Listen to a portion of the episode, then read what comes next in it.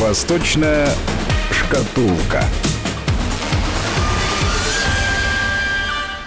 И, значит, Алексей Маслов, руководитель школы востоковедения Высшей школы экономики, здесь в студии. Алексей Александрович, здравствуйте. Здравствуйте. У нас, э, как обычно, есть темы, которые касаются политики, есть темы, которые касаются жизни, что называется, китайского общества, есть темы, в которых мы пересекаемся. Давайте все-таки начнем э, со сквозной темы наших последних встреч и сквозной темы мировой политики. Угу. Это противостояние э, администрации Дональда Трампа и Китайской Народной Республики. Я даже не скажу Соединенных Штатов Америки и Китайской Народной Республики, потому что все-таки вот все эти инициативы по поводу мы, значит, устраним дисбаланс, мы повысим пошлины, что-то еще, это все-таки исходит от администрации. И очередной, значит, Э, в очередной раз было сказано, что мы на 200 миллиардов введем, значит, 25-процентные пошлины, на что потребовал, э, последовал официальный ответ э, представителя МИДа Китая Гэн Шуана, если США примут меры, то мы будем вынуждены принять контрмеры для защиты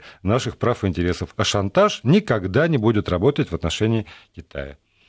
Как чудесно сказано. Да, да. да в общем, добавьте да, в граните нечего. надо, как обычно, да. такие вещи выбивать. А, я думаю, в чем здесь по-настоящему проблема, скрытая проблема? Э, Китай до последнего момента э, надеялся, что все это ограничится таким э, временным введением антикитайских санкций, ну, по сути дела, тарифов, и дальше дело не пойдет. И есть почему я так предполагаю? А потому что в китайской прессе критика США не очень большая. То есть китайцы надеются, что сейчас вот так вот, э, надеялись, точнее, до последнего момента, что немножко мы поиграем, немножко мы все это обсудим, э, потом все вернется на круги своя, зачем нам портить отношения с США? То есть, по сути дела, конечно же, Китай не является глобальным критиком США. То есть, в отличие от России, где критика является такой структурной, системной, США, по сути дела, постоянной, Китай, э, в Китае это не является. Более того, мы, возможно, сегодня поговорим и о компании Google, которая возвращается на китайский рынок, да, да, там с другим продуктом, вообще-то американская компания. Э, и Китай, э, обращу внимание, даже вот при прошлой группе антикитайских тарифов он не вводил никаких мер ни против Apple, ни против Microsoft, то есть тех гигантов, которые присутствуют на китайском рынке, производят очень много.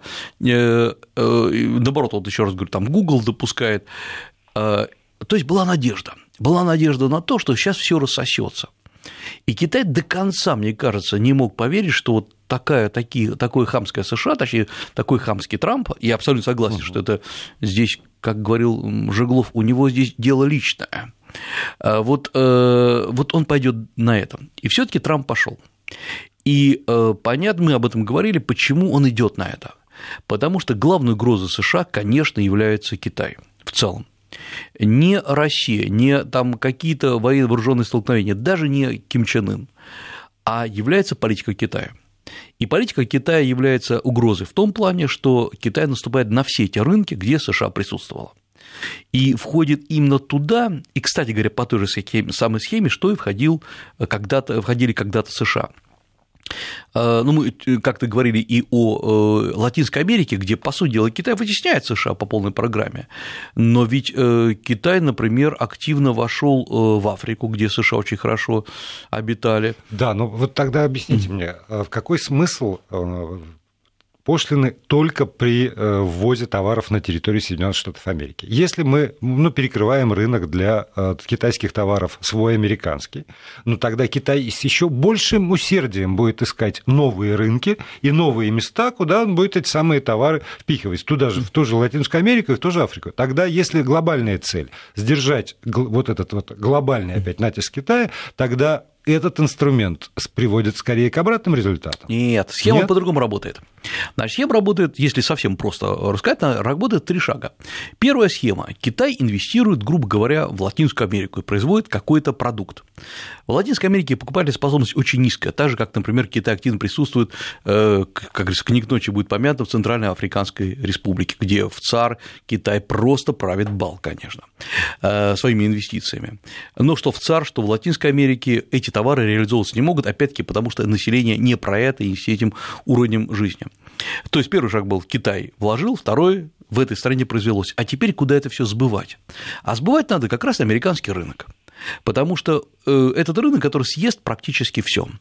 Где логистика отработана потрясающе, где сами все перевозки, э, продажи удешевлены настолько, что вот оптимизированы лучше и лучше не сделаешь. Еще тогда один вопрос по ходу. А почему в таком случае нельзя поставлять эти ну, китайские товары э, в Соединенные Штаты не под флагом Китая, а под флагом, скажем, э, той же Колумбии, Венесуэлы или Центральной Африканской Республики? Потому что на, на эти страны никакие пошлины не распространяются. Я думаю, что как раз сейчас Китаю приходит в голову такая идея, потому что что раньше Китай продвигал марку Made in China как бренд. Угу.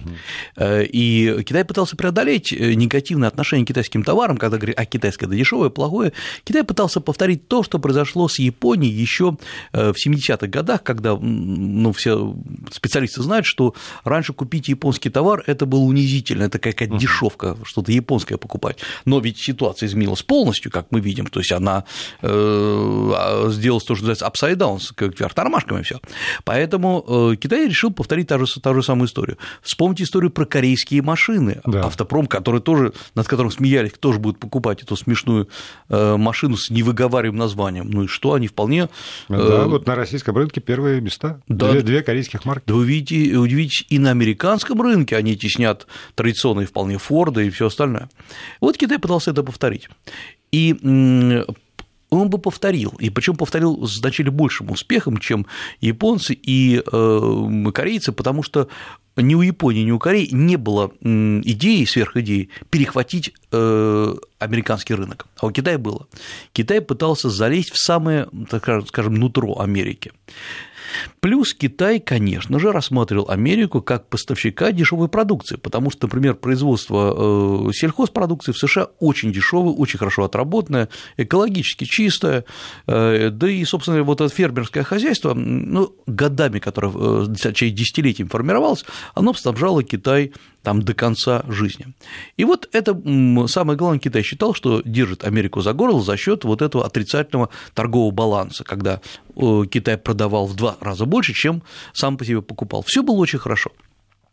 И э, когда сейчас Трамп, по сути дела, перекрывает поставки товаров на, китайский, на американский рынок, он не только дает жизнь своим же фермерам, он, по сути дела, э, дает возможность, э, точнее, не дает возможность Китаю на этом деле зарабатывать деньги. И у Китая образуется огромный товар, ведь понятно же, что товарная запаса, товарная масса, она же не образуется за один момент. Э, нельзя остановить вот, вот эти, как говорится, станки.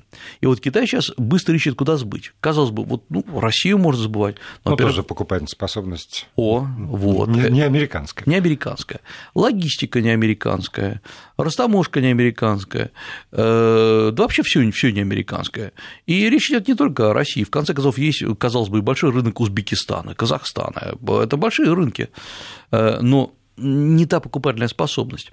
А Евросоюз? Вот, Евросоюз как раз это хорошая вещь, но я обращу внимание, как Трамп э, начал сам по себе наезжать на Евросоюз с этими такими же тарифными барьерами, потом сейчас подал назад, и э, Евросоюз заметался, потому что, конечно, от Китая он брал деньги, хочет брать деньги, но даже хамско, хамско ведущий себя Трамп, он, вероятно, ну, как-то ближе все таки э, ну, Ментально ближе. Ментально ближе.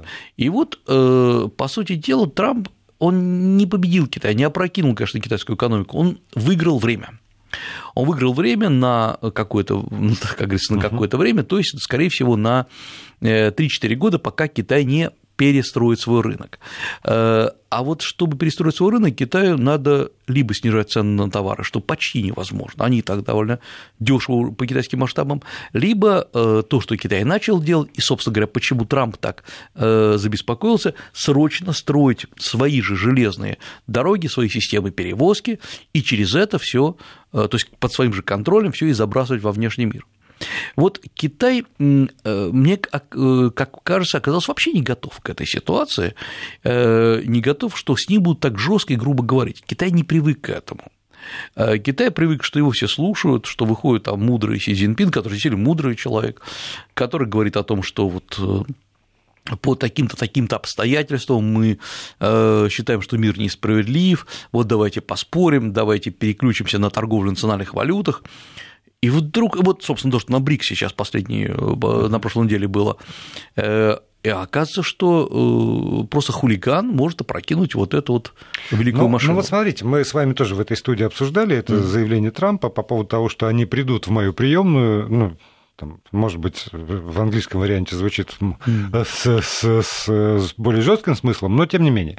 И вот Юнкер пришел, его приемную, mm-hmm. они как расцеловались, как по инициативе Трампа мы знаем да. от Юнкера, и отложили, по крайней мере, вопрос о введении пошлин, ну, отложили его. Какое-то время тоже Европа себе выиграла, и Трамп, ну, просто душка, душка Трамп. Может быть, если Китай придет в его приемную, то тоже все это разрешится. Но пока что-то вот Китай не идет. И не пойдет. И не пойдет. Потому да? что, во-первых, вице-премьер китайский был. Я напомню, был и в конце 2017 года, и на протяжении всего вот 2018 года приезжал, а, и были переговоры, причем тот именно вице-премьер, который отвечает за экономику.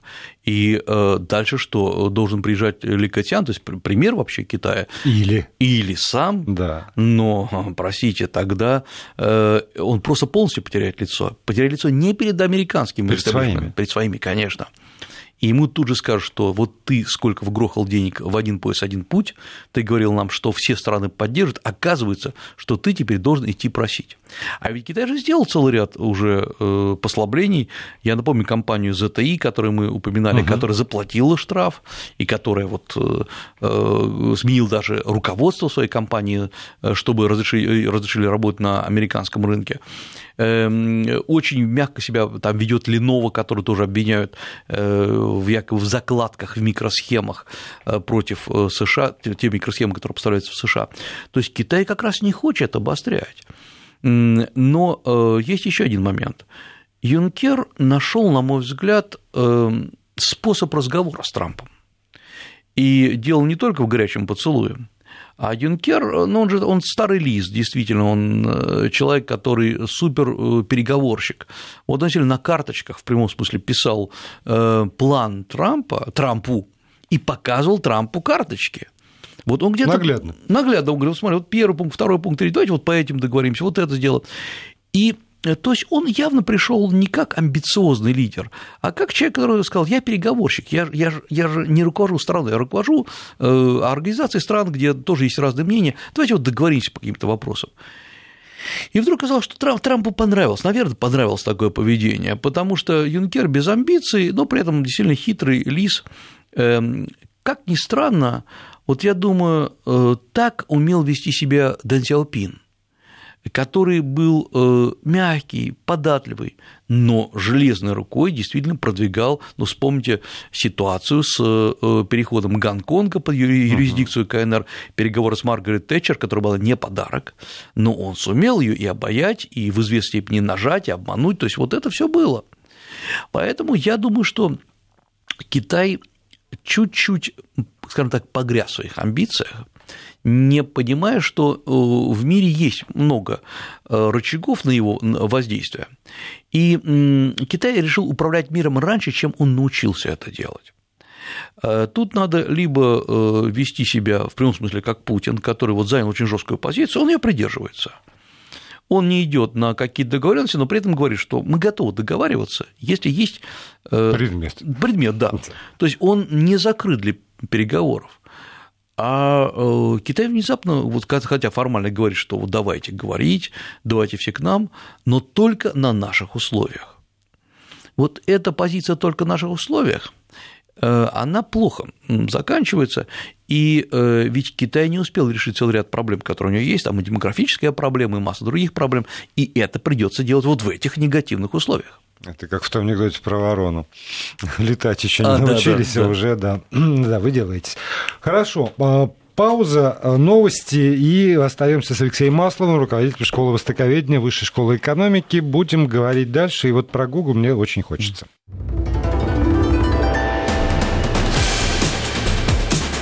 Восточная шкатулка.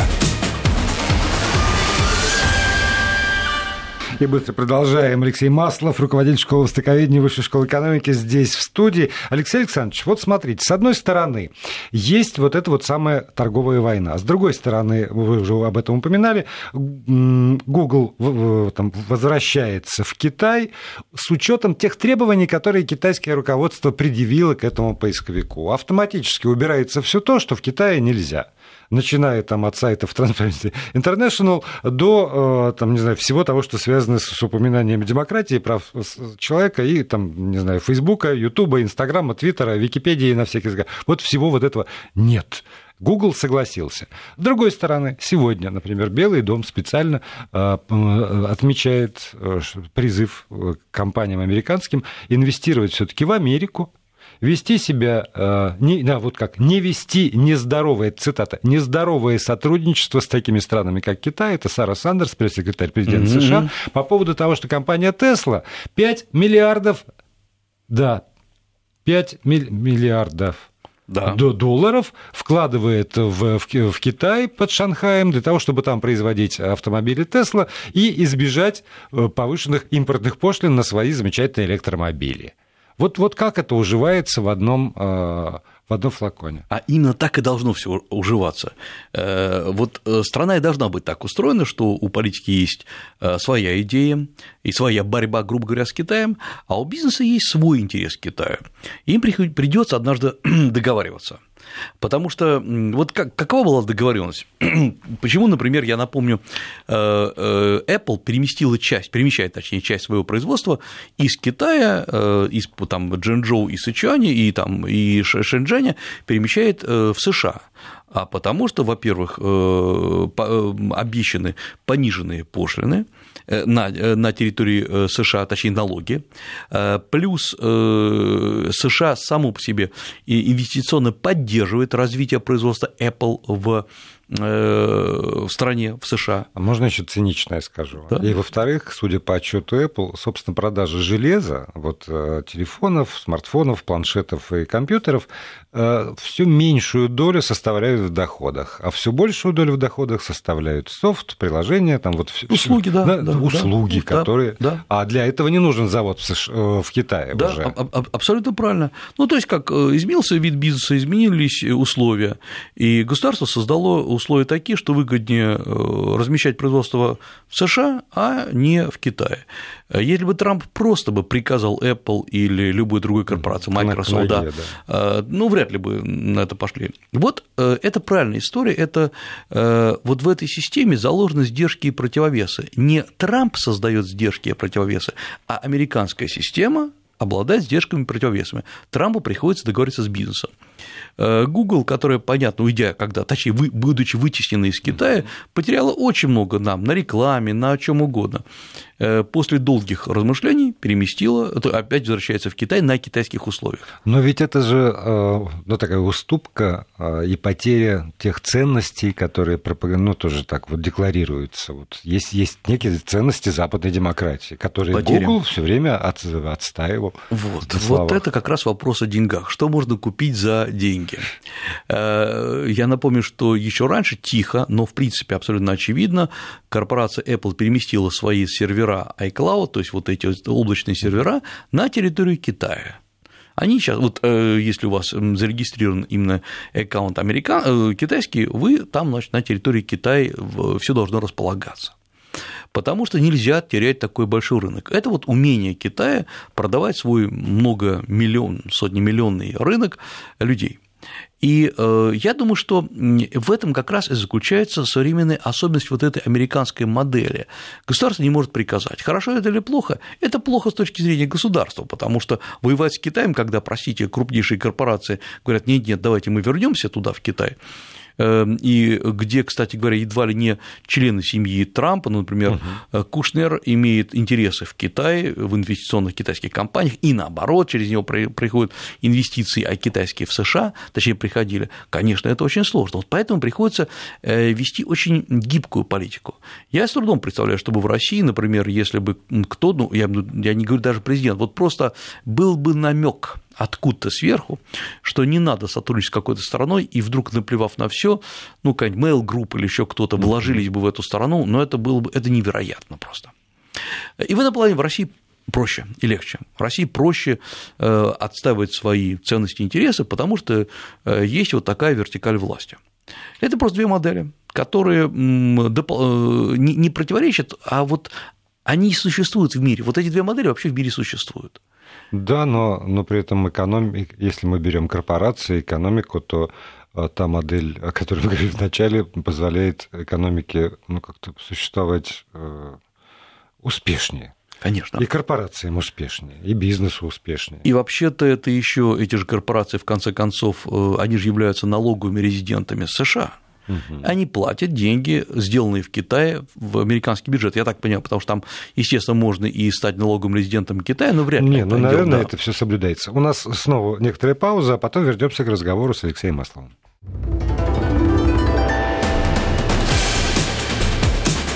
Восточная шкатулка.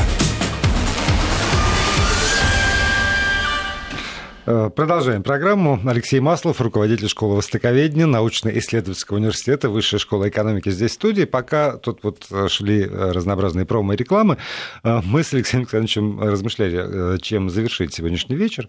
Ну, действительно, вечер в студии два мужика. О чем, о чем же говорить-то? Конечно. Вот и решили, как, как это у Пушкина, поговорим о странностях любви. и Иного я не мыслю разговора. Обещали про женщин? Рассказывайте. Да, и расскажу. Э, я скажу, почему пришла такая мне в голову идея странная. Э, я, честно говоря, э, часто размышляю, Китай, вот, казалось бы, жуткое абсолютистское государство, очень жесткое, очень классическая китайская империя на протяжении тысячелетий. А вот есть некоторые факторы, которые нам показывают реальную жизнь. Вообще, как эта империя существовала, почему там не было так много восстаний, почему э, она не разваливалась. И вот э, эти факторы мелкие, небольшие. И один из фактов, который я для себя вычленил, это, как ни странно, положение женщин в Китае. Что в древности, что в современности. Вот сегодня поразительно то, что женщины в Китае являются э, значительно более э, или, можно так сказать, феминизированы, пусть меня не ругаются радиослушатели за это выражение, чем, например, даже в США или в Европе. У меня, знаете, есть, я прошу прощения, перебью, есть такое наблюдение. Начало 90-х годов в Ленинграде тогда еще, наверное, в Ленинграде, или в конце 80-х, появился очень дорогой китайский ресторан, куда я просто близко не мог приблизиться. А потом вдруг возник такой первый маленький семейный ресторанчик, где вот прям вот они тут вот жили, кормили, вкусно было безумно. И это была моя первая встреча, собственно, с китайским мелким бизнесом. Так вот, а, там была семья, мама, папа, э, там, дети постарше, которые тут же выучили русский язык, учились в наших школах, дети, которые ползали там вот между столиками. Так вот, э, главная была женщина. Что, и, что меня потрясло тогда, главная была женщина.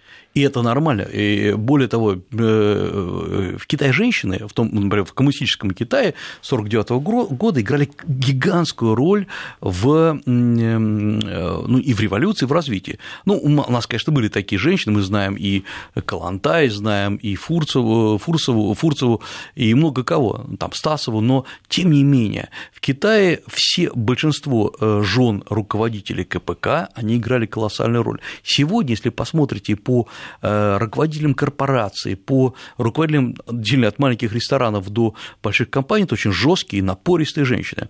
И э, китайская семья чаще всего так устроена, что именно мужчина готовит обед, заботится о детях, э, вот обставляет дом, а женщина управляет. И это сложилось не сегодня, это не какое-то освобождение женщин. Есть интересный факт, я расскажу реальную историю, которая существовала воочию. Вот мы хорошо знаем, что ну, самая известная э, история, история письменная России – это повесть временных лет, написанная монахом или группой монахов, или, по крайней мере, ими правленная. То есть всегда истории, что в Европе, что э, в России, на Руси, составлялись мужчинами, причем определенным сословием. Так вот, например, автором крупнейшей китайской истории, истории династии Хань, это история первого века до, нашей и до нашей эры, была женщина. Это династийная история, в Китае несколько, около 20 династийных историй, которые стояли на полках императоров, которые, это официальное изложение фактов, она была написана женщиной. И э, это, ее звали Банджао, э, женщина, которая жила в первом веке нашей эры, э, которая сначала историю начал писать ее отец, потом ее брат, Потом брата посадили, как это принято, поскольку он вмешивался в самые разные придворные конфликты. Потом на всякий случай казнили. Потом император призвал Банджао и сказал «дописывай». И она дописала историю. И когда говорят о том, что на Востоке, там в Азии женщины были забиты и ничего не значили, вот вам женщина-историк, которая эссеист, которая поэтесса, которая написала трактат под названием «Наставление женщинам», э, очень такой жесткий, немножко даже унизительный для женщин, что жена должна всегда служить мужу, и самое главное, она должна наладить отношения с эм, семьей мужа, с отцом, с матерью, и главная задача, чтобы она не опозорила славу семьи мужа, она должна скромно одеваться, то есть такой, такой угу. жесткий очень... Домострой такой по да, да, да, да, конечно. И этот трактат, он э, вошел во все аналы, и он являлся в течение столетий, напомню, первый век нашей эры, э, наставлениями, учебником для женщин, для молодых девушек, и хотя прошли там многие годы и изменилось эм, э, нравы, вот девочек приучали, что надо подчиняться мужу. Но нигде не было сказано, что э, девочки не должны получать образование, равное мужчинам. Самое поразительное, если мы опять-таки вспомним Европу, э, женщины и мужчины учились раздельно до 60-х годов в Оксфорде, не говоря, 20 века, не говоря уже там о 17-18 веках. Какие, какую роль играли женщины в первом веке нашей эры? Да никакой не играли. Я имею там, собственно, общество как такового не сложилось. Если мы посмотрим, даже отбросив вот этот образ Банджао, которая э, она, помимо всего прочего, была еще и личной наставницей сначала императора, а когда он умер, императрицы, которая стала вдовствующей императрицей. Она формировала политику. Э, опять она скиталась, у нее, как всегда, сложная женская история, а замуж ее отдали в 14 лет, муж ее рано умер, остался с двумя детьми, то есть такая вот история достойная драмы. Если мы посмотрим на якобы забитых э, восточных женщин, посмотрите ради интереса на э, фрески первых-вторых веков нашей эры, или там династии Тана, там, седьмые века нашей эры, женщины с глубоким декольте, 7 век нашей эры, или там первый даже, э, с подчеркнутыми формами, э, очень таких явно свободных нравов, я не говорю, что это распущенные, э, но это было, было общество свободных женщин. Женщины могли получать образование, женщины были крупнейшими даосскими и буддийскими проповедниками, что было невероятно. Например, в христианской церкви, ну, естественно, что женщина не может быть... Э, не могла. Не могла, да, да, не могла. Сейчас есть христианская церковь, где женщина уже да, может. Да, да, да. Ну, там понятно, что это было и у катаров где-то, но мы сейчас говорим о мейнстриме христианском.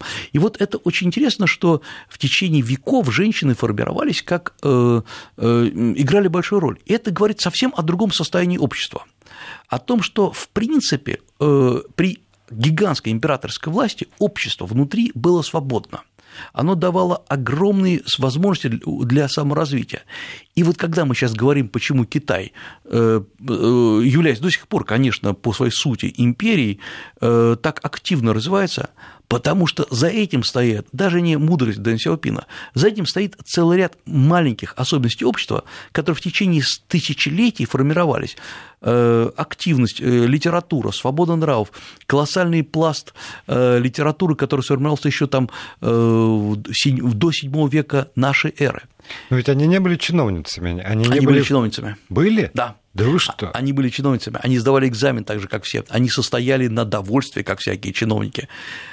А, потому что они их бы просто не допустили. Э, они э, получали блестящее образование. И я сейчас просто рассказал про одну э, такую персону. Да, их было меньше, чем мужчин, все понятно, общество было патриархальным. Но, тем не менее, вот это мы должны понимать. Э, общество было совсем другим, и совсем другим, нежели мы думаем о якобы отсталом азиатском обществе. Ну, в таком случае есть поводы продолжать «Восточную шкатулку» и беседы с Алексеем Масловым, руководителем школы востоковедения Высшей школы экономики. Спасибо.